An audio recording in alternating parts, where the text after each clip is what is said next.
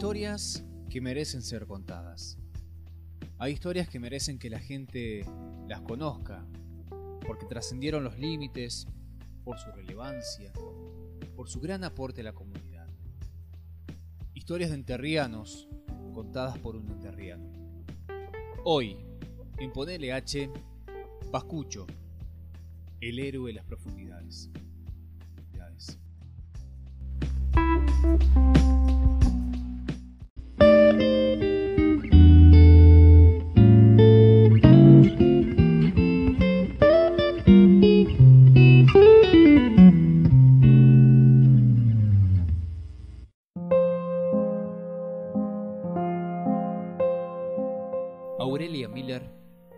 recordó aquel 2 de mayo de 1982 como nunca. Estaba sentada sobre un sillón y acompañada por la Virgen del Carmen, patrona de la ciudad de Nogoyá.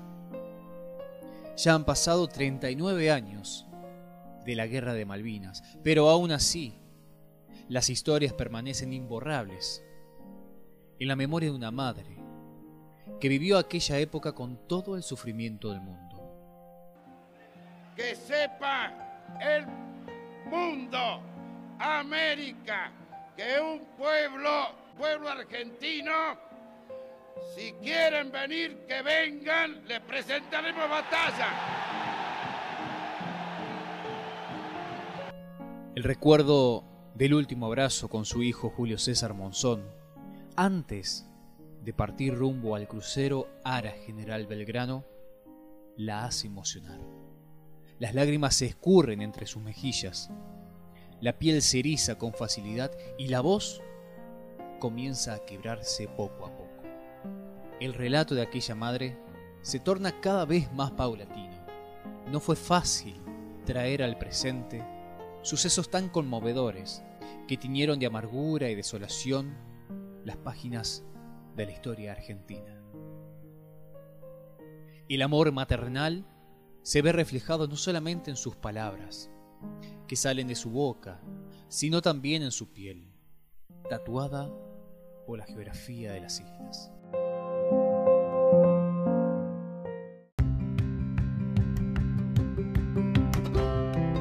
Mucho antes de convertirse en cabo, Monzón era conocido como Pascucho. Así lo apodaban sus familiares y amigos al joven oriundo de Don Cristóbal II, la pequeña comunidad del departamento de Nogoyá. Pascucho era el tercero de nueve hermanos, Malena, Mabel, Liliana, Silvia, Lucía, Chelo, Nito y Anita, a quienes cuidaba a capa y espada, sin importar lo que hubiera pasado entre ellos. El joven era un curioso de la vida, pícaro de a ratos, sonriente en todo momento. La cocina era su debilidad, a tal punto que cuando regresaba del colegio se ponía a preparar la comida. Aunque la única persona autorizada para probarla era su mamá. Sus hermanos debían esperar el turno correspondiente. Además del arte culinario, Pascucho tenía otras dos pasiones. Solía jugar al fútbol, en el potrero ellos mismos habían construido, y andaba a caballo por caminos de tierra. Con muchísimo esmero, Julio terminó la primaria en la Escuela Nacional número 60 y luego decidió continuar sus estudios en la Escuela de Educación Agrotécnica de las Delicias donde estuvo un año.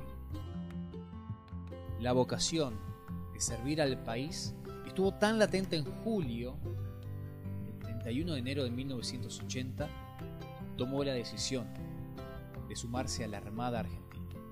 El cristobalense se recibió de cabo segundo a los dos años de haber ingresado.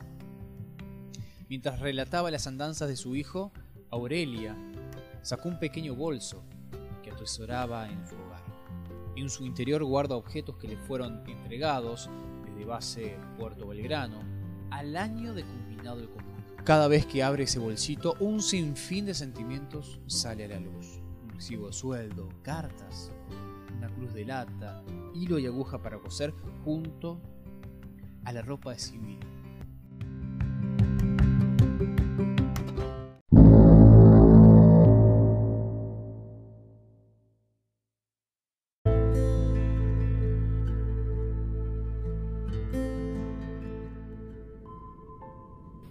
Crucero Ara General Belgrano era considerado el orgullo de la Marina Argentina. Sus grandes dimensiones y la capacidad de 13.000 toneladas eran admiradas.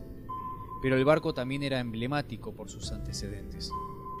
El Belgrano había operado en la costa oeste durante la Segunda Guerra Mundial, sobreviviendo al ataque japonés en Pearl Harbor en 1941, de donde salió sin daño En abril de 1982, el buque partió desde el puerto y fue a alta mar a luchar en una guerra que nadie parecía querer.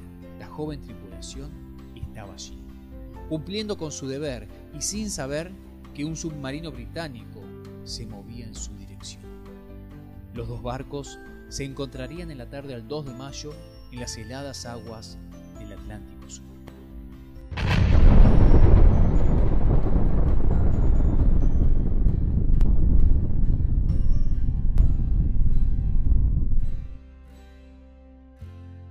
La madre de Julio César vivía en Don Cristóbal cuando comenzó la gesta de Malvinas y se enteraba muy poco sobre lo que estaba ocurriendo. Pascucho, en su última comunicación con Aurelia, no le había anunciado que viajaría al Atlántico Sur. Desde Casa de Gobierno, a través de Radio Nacional, el Ministerio de Relaciones Exteriores y Culto dio lectura al comunicado que nadie quería escuchar. La voz del locutor daba cuenta del hundimiento del Ara General Belgrano, luego de dos torpedos lanzados por el submarino nuclear inglés. Que a las 17 horas del día 2 de mayo, el crucero Ara General Belgrano fue atacado y hundido por un submarino británico en el punto situado a los 55 grados 24 minutos de latitud sur y 61 grados 32 minutos de longitud oeste. De los 1093 tripulantes, 323 desaparecieron en las profundidades del mar, y de los cuales 9 eran enterrianos. Las ondas radiofónicas comunicaron la mala noticia. El hundimiento del Belgrano dejó en shock a todos, especialmente a Doña Mía. Fue un puñal al corazón y sintió que el mundo se le venía abajo. Dos días más tarde, luego de haber hecho dedo hasta la ciudad de Nogoyá, logró contactarse con Puerto Belgrano para recibir información. Aurelia tuvo que volverse a su casa con la angustia del pecho. Hasta ese momento nadie sabía nada. Al día siguiente se dirigió hasta la ciudad de Crespo, donde le manifestaron que Julio Monzón estaba en la lista de los 270 rescatados. Movida por esa alegría, Aurelia depositó en una urna el dinero que recientemente había cobrado como empleada doméstica. Pero el joven rescatado no era Pascucho. El 15 de mayo le avisaron que su hijo había quedado en el fondo del mar.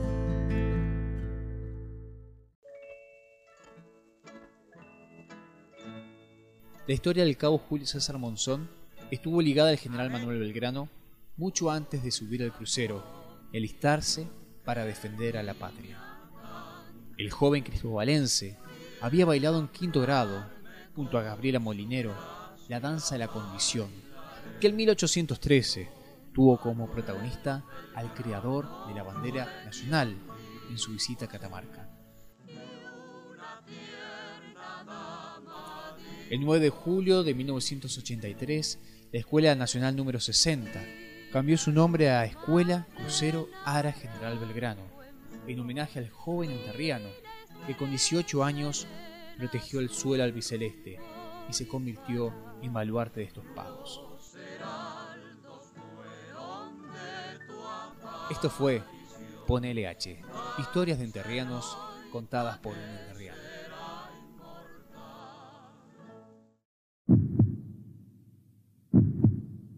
No te pierdas el próximo episodio, donde conoceremos la historia de Domingo Leota, el diamantino que hizo latir los corazones.